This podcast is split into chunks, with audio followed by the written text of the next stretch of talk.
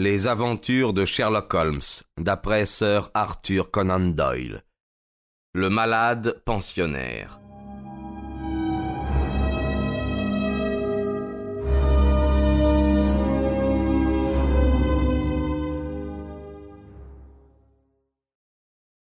Dans cette série un peu incohérente de mémoire, j'ai tenté de mettre en lumière le talent tout particulier de mon ami Sherlock Holmes. Et je suis étonné de trouver aussi peu de faits qui répondent complètement au but que je me proposais. Dans les cas, par exemple, où Holmes accomplit un tour de force de raisonnement et donne la preuve absolue de la valeur de ses investigations, la trame en elle-même est si banale et si insignifiante que je n'ose vraiment pas livrer au public un exposé de faits qui paraissent si simples. D'autres fois, il se livre à une enquête sur des événements bizarres et très dramatiques, mais en qualité de biographe, j'aurais désiré que sa part de travail fût plus importante encore. Le petit récit que j'ai publié sous ce titre Une étude en rouge et cet autre plus récent relatif à la perte du Gloria Scott peuvent donner une idée de l'écueil auquel est sans cesse exposé son historiographe. Dans l'aventure que je me propose de raconter aujourd'hui, il se peut que le rôle de mon ami soit trop effacé, néanmoins l'enchaînement des faits est si extraordinaire que je ne puis me décider à passer cette aventure sous silence.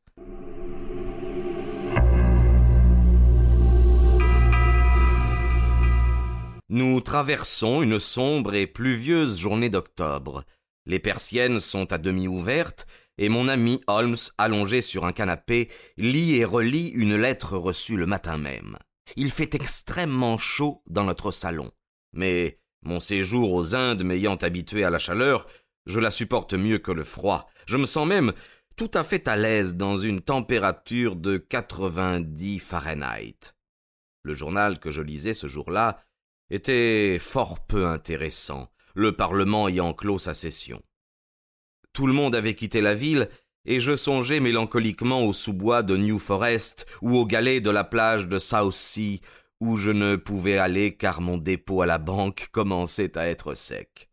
Quant à mon ami, la campagne et la mer n'avaient pas pour lui le moindre attrait. Il aimait vivre au milieu d'une population de cinq millions d'hommes et à demeurer en contact avec elle, prêt à se mettre en mouvement à la moindre rumeur ou au moindre soupçon capable d'évoquer l'idée d'un crime. Il ne comprenait pas les beautés de la nature, et la seule diversion qu'il s'accordait de temps à autre consistait à abandonner la trace du malfaiteur citadin pour suivre celle du criminel rustique. Voyant Holmes trop absorbé pour causer, j'avais jeté de côté le journal qui m'ennuyait et m'étais renversé dans mon fauteuil pour me laisser aller à une douce rêverie. Mais soudain, la voix de mon ami vint interrompre mon farniente. Hum, vous avez raison, Watson, me dit-il. C'est une manière absurde de régler un différend. Parfaitement absurde, répondis-je. Puis, comprenant tout à coup qu'il venait de pénétrer au plus profond de ma pensée, je me redressai et le regardant avec effarement.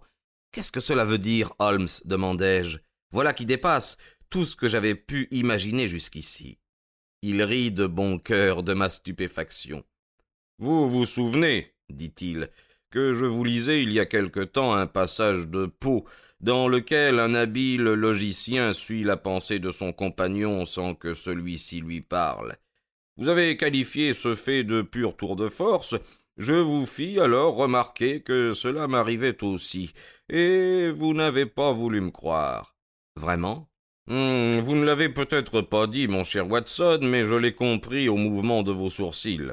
Donc, en vous voyant jeter votre journal et vous plonger dans une profonde rêverie, j'ai saisi avec joie l'occasion de lire votre pensée et de vous prouver que je savais pénétrer jusqu'au fond de vous-même. Un peu interloqué, je repris. Dans l'exemple que vous me lisiez, le logicien tirait ses conclusions des actes mêmes de l'homme qui l'observait. Si j'ai bonne mémoire, celui-ci avait trébuché contre un tas de pierres, puis avait levé les yeux vers le ciel. Tandis que moi, je, suis tranquillement assis dans mon fauteuil, et je ne vois pas quels indices j'ai pu vous fournir. Hum, vous vous faites injure. La physionomie a été donnée à l'homme pour exprimer ses émotions. La vôtre est un instrument des plus dociles. Comment Vous avez lu mes pensées sur mes traits? Oui, sur vos traits, et surtout dans vos yeux. Peut-être ne savez-vous pas vous-même à quel moment a commencé votre rêverie? Non. Eh bien, je vais vous le dire. Après avoir jeté votre journal, action qui attira mon attention, vous avez eu, pendant à peine une demi-minute, une expression vague. Puis vos yeux se sont fixés sur un tableau nouvellement encadré du général Gordon, et j'ai vu au changement de votre physionomie qu'une série de réflexions se succédaient dans votre esprit. Mais cela ne vous a pas mené loin. Vos yeux se sont alors tournés vers le portrait non encadré d'Henry Ward Becher, qui est placé au-dessus de vos livres. Ensuite, vous avez regardé le mur, et à ce moment-là, j'ai vu clairement quelle était votre idée. Vous pensiez que si le portrait était encadré, il remplirait juste l'espace vide et ferait le pendant du tableau de Gordon. Oh, vous m'avez merveilleusement bien suivi, m'écriai-je.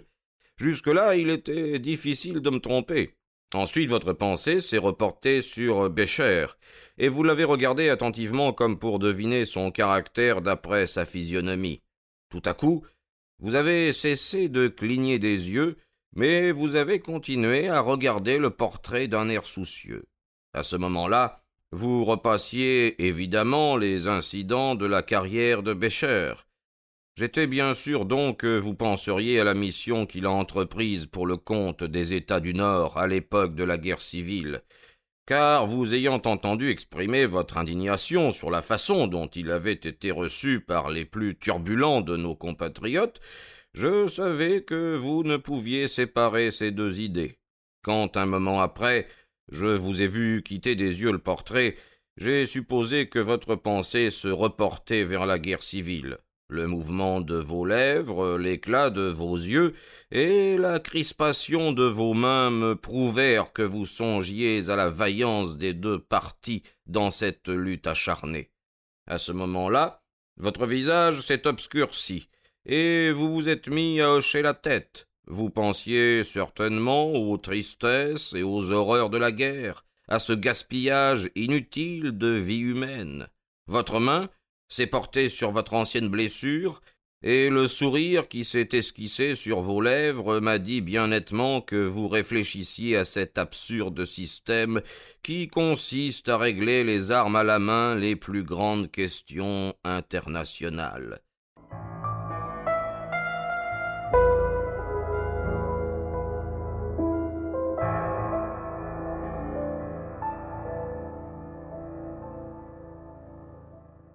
J'étais d'accord avec vous, pour reconnaître que ce procédé est monstrueux, et j'ai été heureux de constater que toutes mes déductions étaient absolument justes. Parfaitement exact, dis-je.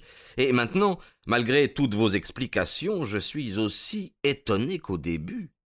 C'est pourtant bien simple, mon cher Watson. Je vous assure, et je n'aurais même pas appelé votre attention sur cette particularité si vous ne m'aviez l'autre jour manifesté votre incrédulité. Mais voici venir la nuit. La brise se lève. Que diriez-vous d'un tour de promenade dans Londres? J'avais envie de changer de place, et j'acceptai avec plaisir sa proposition. Pendant trois heures, on put nous voir flâner, et observer cette marée humaine qui monte et descend le long de Fleet Street et du Strand en formant le plus varié des kaléidoscopes.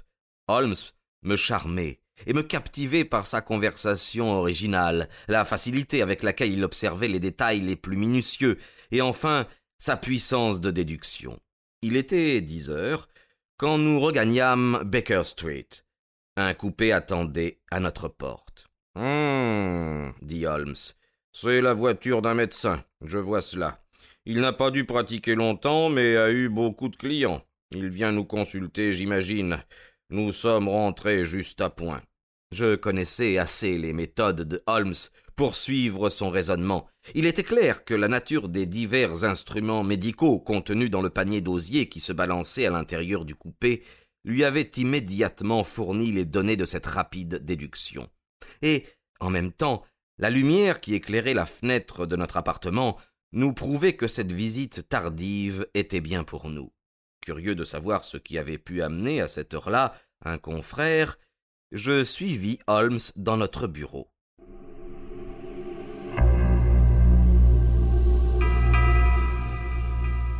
Nous nous trouvâmes en présence d'un homme au visage blanc comme la cire et aux favoris grisonnants, lequel quitta aussitôt la chaise sur laquelle il était assis au coin du feu pour venir au devant de nous.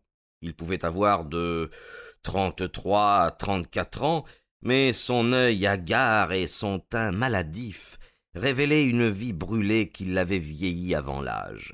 Son attitude était nerveuse et empruntée comme celle d'un homme impressionnable, et ses mains blanches qui s'allongeaient sur le manteau de la cheminée étaient plutôt celles d'un artiste que celles d'un chirurgien.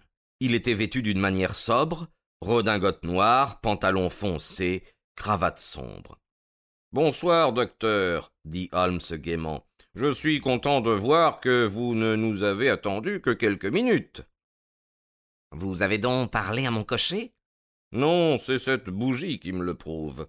Asseyez-vous, je vous prie, et dites-moi en quoi je puis vous être utile. Je suis le docteur euh, Perret Trévelan, dit notre visiteur. J'habite au numéro 403 de Brock Street. N'êtes-vous pas l'auteur d'un traité sur les lésions nerveuses internes lui demandai-je.